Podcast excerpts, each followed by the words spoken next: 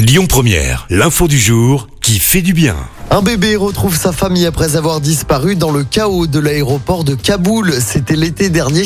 La photo avait fait le tour du monde, celle d'un père donnant son enfant à un soldat par-dessus le mur d'enceinte de l'aéroport de la capitale afghane. Un enfant disparu dans le chaos de l'aéroport et que sa famille depuis aux États-Unis vient de retrouver sain et sauf. Cette photo avait été prise le 19 août dernier alors que l'armée américaine quittait l'Afghanistan dans le chaos total à l'aéroport de Kaboul. Pour éviter le drame, lors d'un mouvement de foule, un père de famille avait soulevé son bébé de deux mois au-dessus du mur d'enceinte et l'avait tendu à un soldat américain. Cinq mois après, ses parents ont donc pu retrouver leur bébé en bonne santé aux États-Unis.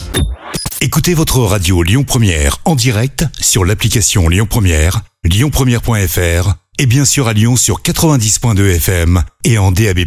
Lyon Première